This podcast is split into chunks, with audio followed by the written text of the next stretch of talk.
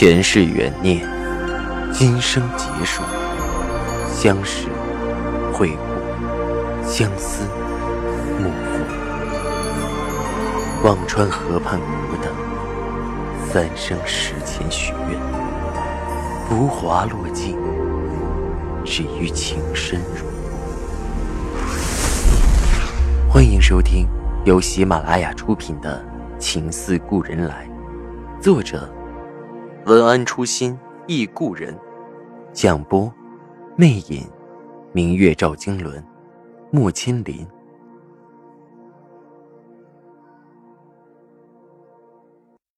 第六十四集。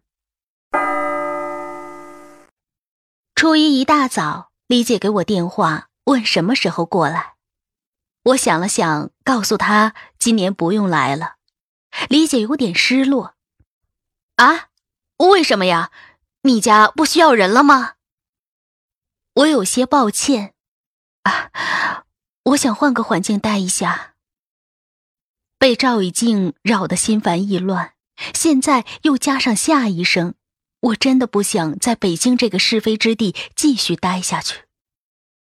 樊玲听到我和李姐讲完电话，有些遗憾的问我：“你真的要转到江苏？”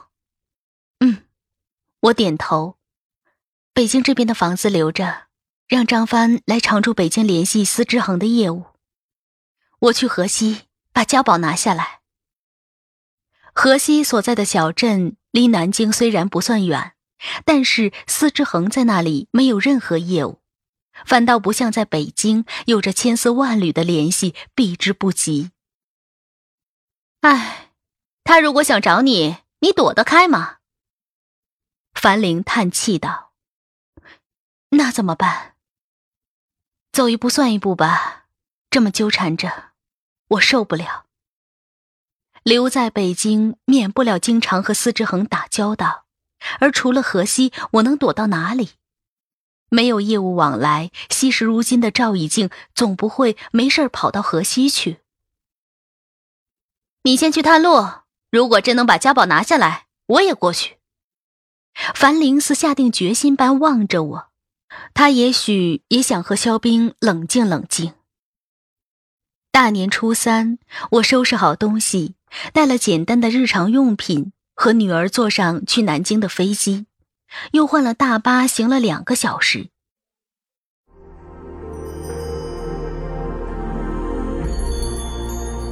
您正在收听的是喜马拉雅出品的长篇穿越小说《情似故人来》。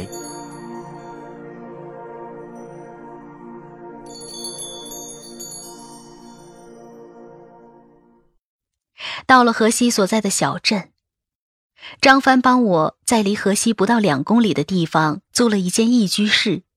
在我到达的时候，接上我到了房子那里。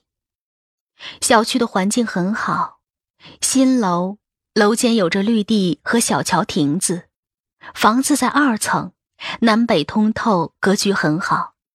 这样的房子如果放到北京，我家所处的三环地带。一个月足足要六千元，但是在这个小城市，居然只要一千一个月，我只感慨这房价的天差地别。宋姐，这房子还行吧？非常好，我感谢的点头，出乎我意料。那就好。张帆放下心来，我家就在这附近。宋姐，你有什么事情啊？直接叫我就好。张帆是本地人，和父母住在一起。我应了声好。对了，我听说家宝营销经理郑昭的家就在这儿，你帮我打听打听他的情况，方便吗？我问着张帆。这个地方很小，张帆家又是老住户，亲戚朋友、街坊四邻打听打听，应该不愁问的。没问题，宋姐，你等我消息啊。张帆很爽快的答应了。张帆走后，我带着暖暖在附近溜达了一圈小城悠然，满满的年味儿。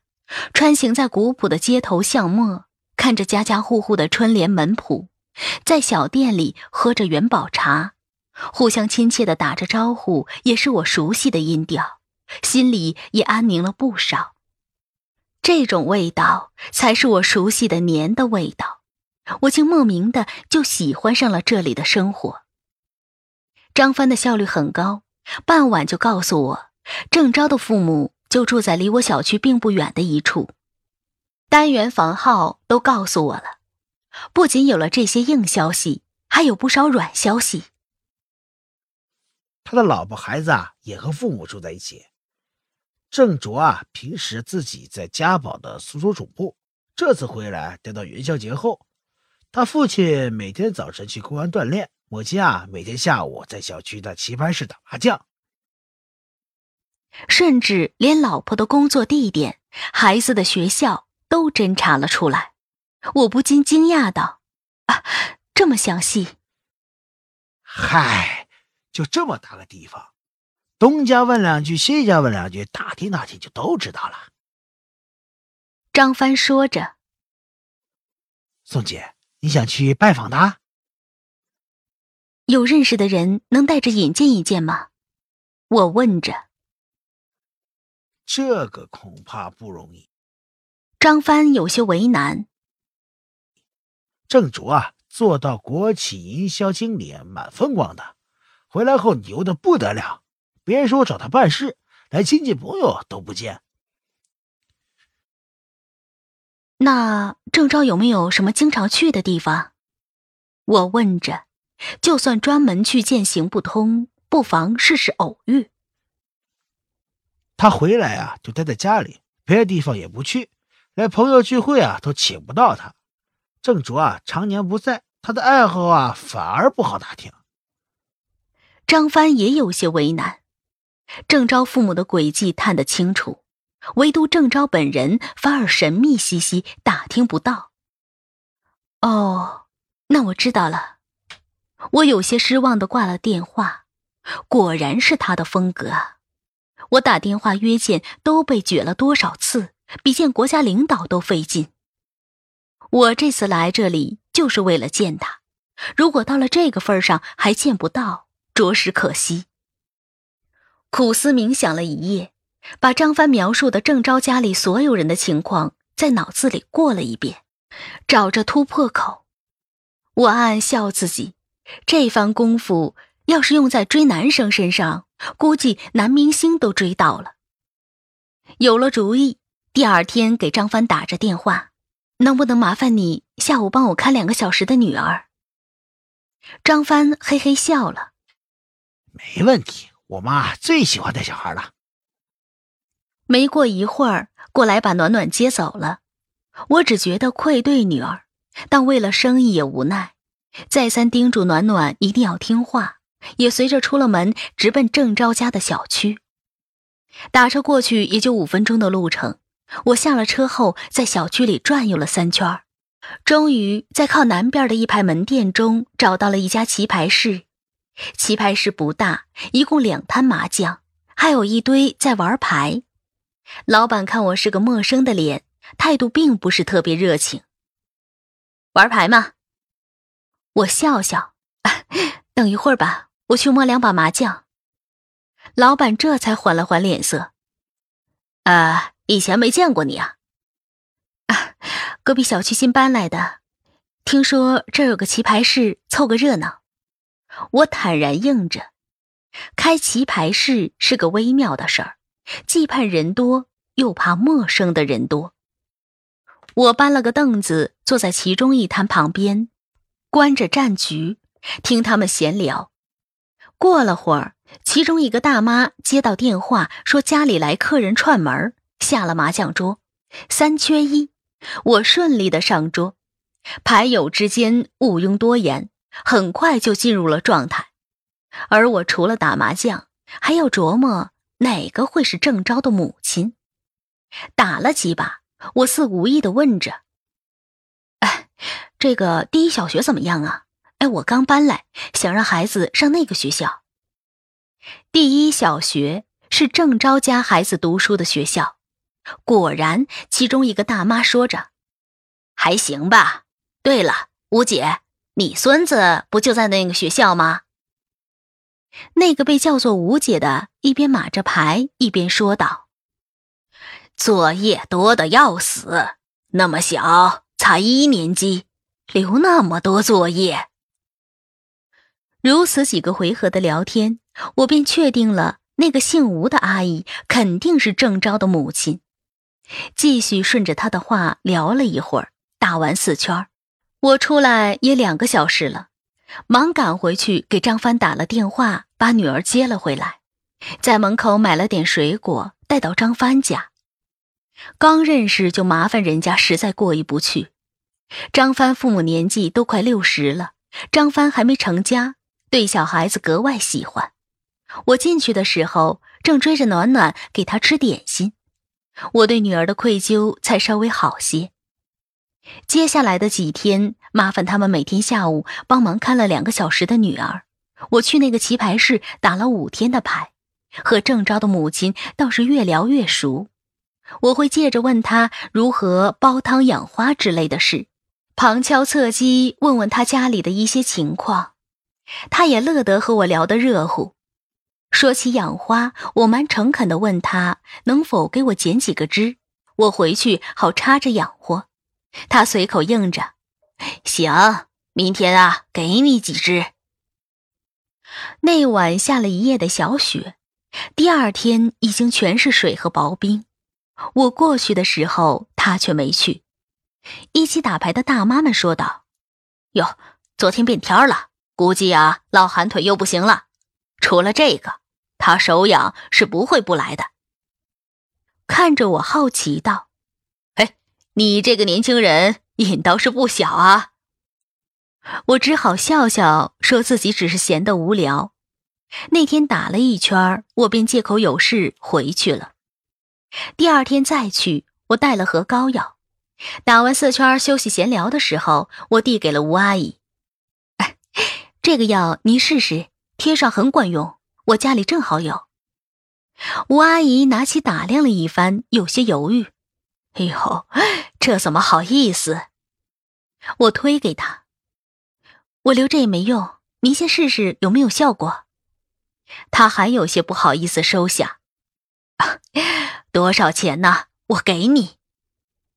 我笑笑，哎，也不贵，大家都街坊四邻的，给我钱就见外了。您不是还要给我剪枝养花吗？吴阿姨一拍脑袋，哎呦，我给忘了。说着，热情的拉着我的手道：“现在就到我家看看，你看上哪盆，我捡给你。”我心里一阵狂喜。本来以为送药只是更进一步，没想到一步登天，直达目的。到了郑昭家里，正有一位老人和一位中年人在客厅对杀着象棋，我的心跳得有些快。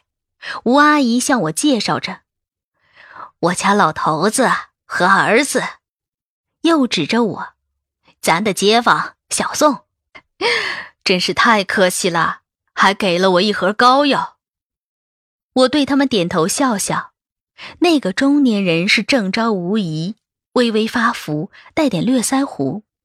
我在他们公司的网站上看过他的照片。我心不在焉的随着吴阿姨去阳台上看了花，却不知道怎么开口和郑昭认识。你想要哪个花呀？吴阿姨问着我，我随手点着一个，吴阿姨捡给了我。按理我该走了，心里却万般纠结。郑昭就在我眼前，我却不知道怎么抓住机会把自己和何西推销给他。不论我如何和郑家套近乎，一旦我表明身份的时候，所有人都会明白我的目的。这种刻意认识的方式，在我做销售的时候，我亲眼见很多人为了套关系用到。当客户明白你的意图时，有两个极端。一种是非常感动于你的用心，一种是非常反感于你的用心。我不知道郑昭会是哪种。也许接触的时间越久，郑家对我的反感会越少。但是郑昭元宵节后就走，我已经没有多少时间了。再犹豫下去，靠和郑家人打感情牌，道阻且长。想到这里，我硬着头皮走到客厅。正好他们的棋局一局终了，郑昭抬头看了我一下，我鼓起勇气说：“郑总。”郑昭愣了一下：“你是？啊，我是河西的宋清扬，之前和您联系过。”我心里忐忑，很怕这句话说出去会被郑家扫地出门。郑昭的眉头皱了一下，吴阿姨愣在了那里，而郑昭的父亲正饶有兴趣的看着我。我很快介绍说：“啊，对不起，我知道自己这么做很冒昧，但是我很希望您能给我几分钟，让我介绍一下河西，几分钟就好。”郑昭冷冷看着我说着：“我不谈公事。”我的心揪了起来，愣在原地，不知该进该退。吴阿姨到底不好意思看着我说道：“哎，这孩子也不容易。”他父亲呵呵笑着，我没敢吭声。郑昭甩给我三个字：“三分钟。”我的心跳了起来。三分钟，我就要把郑昭的兴趣力挽狂澜的拽回来。我深深吸了口气，用了半分钟把河西主要的营销渠道大致做了个介绍，然后说道：“我知道您公司现在的主营业务是新材料开发。”但是新材料的推广渠道并不能接上，您公司的传统面料面对的客户主要是国际高端品牌服装在国内贴牌加工生产的公司，服装价格高昂，所以他们并不能接受用新材料进行尝试。我这席话出来，郑昭的眉头皱得更紧了，我生怕他下一句话就是滚出去。还好他的唇抿得很紧，并没有吭声。我鼓了鼓勇气，继续说着：“河西很大的优势是有一部分外贸的渠道，这些公司生产的也是高端服饰，但是他们的风险成本比起你们原有的客户要小很多，因为他们的产品如果不理想，还可以转内销，不至于血本无归，所以这些公司可以成为你新材料的试点。”郑昭突然挑眉问：“他们愿意接受吗？”我点点头，嗯，愿意。我们在年前已经做过调查分析，数据回头可以给您 email 一份儿。郑昭有些疑惑：你们为什么要费那么大的精力财力针对家宝的客户去调查？万一不同意，你们的代理直接投入，不怕打水漂？我诚实的回答：我只想试试，用最大的诚意去面对一个最难的客户。最难的客户，郑昭的脸色没有方才那么难看了，竟然露出一丝玩味的笑。有点意说完了？这些话我可以发 email 给你，但是也许他的命运就是不被打开，直接进入垃圾箱。家宝是我们最在意的客户，我的方式有点鲁莽，希望您能原谅。郑昭盯着我，认真看了许久。我没有退缩，也礼貌的回看着他。半晌，他好奇的问：“关于家宝的信息，你是怎么知道的？”我缓了口气，说着：“从您公司网站的更新速度，我看到新材料的推广宣传最多，所以就知道公司在主打新材料。但是从上市公司的季报来看，主要业务还是集中在传统面料。就这样分析出来。”从上交所的网站看公司情况，还是上次和肖冰闲聊赵家的股权时，肖冰教我的。郑昭一直紧绷的脸终于缓和了些，露出个淡淡的笑。嗯，还挺专业。转而说道：“我回去和主营的领导商量一下。”我刚提起的心又落了下去，是真的会商量，还只是托辞？我分辨不出。但是事已至此。我能做的已经尽了全力，我咬咬嘴唇，略微失望。没关系。说着正要走，忽然郑昭在后面说着：“留个名片，下周我会通知你的。”我全身的每一个毛孔在听到这句话的时候都几乎要跳舞了。要了名片，这话就不再是客套。只要他肯推荐拿下家宝，应该不是问题。忙从包里拿出名片，恭敬地递给了郑昭。我等您的通知。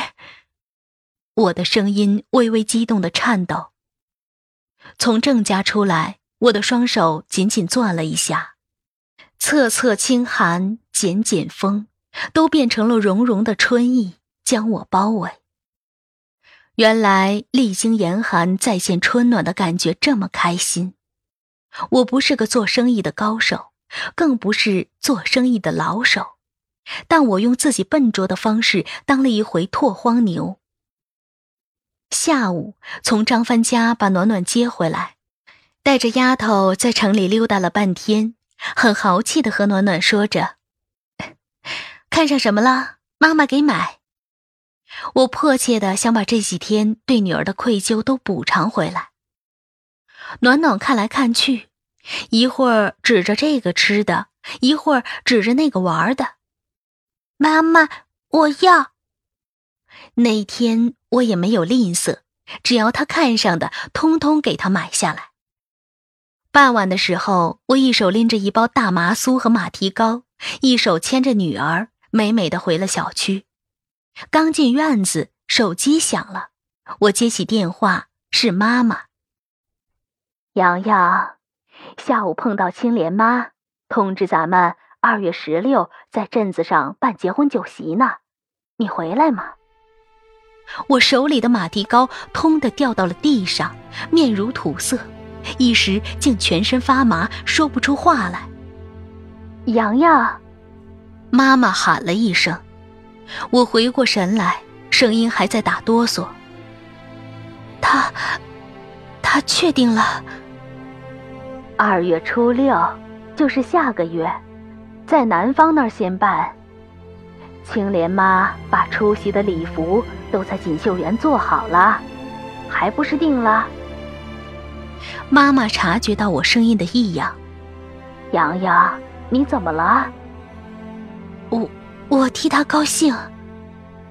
这句话说出来，我的心都在滴血。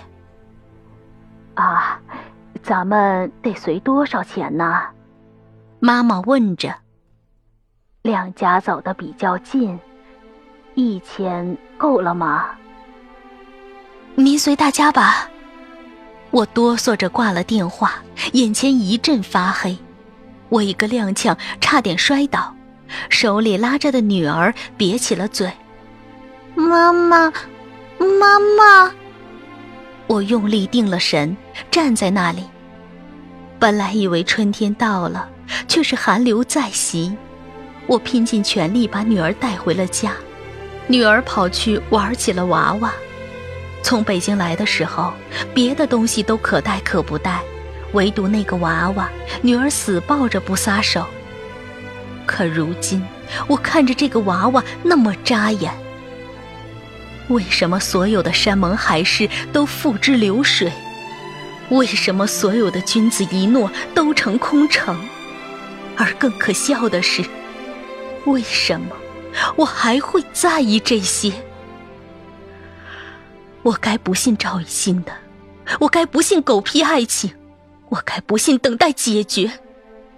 可我信了，尽管我嘴硬，可在我的内心深处。我隐隐还有着渴望和期意，直到这正式的婚讯，把我所有的梦幻都砸了个粉碎。我像木偶一样陪着女儿说着倒三不着两的话，直到女儿睡下，我才终于跑到客厅，压抑的哭了出来。不知哭了多久，也渐渐的静了。我的哭泣成了抽噎，摸出手机，控制不住的想打给赵一静，想问问他是不是真的就这么结婚。可是我的手抖了半天，没有勇气。我甚至没有勇气给肖冰或樊玲打电话，我怕，我怕他们又一次证实这是真的。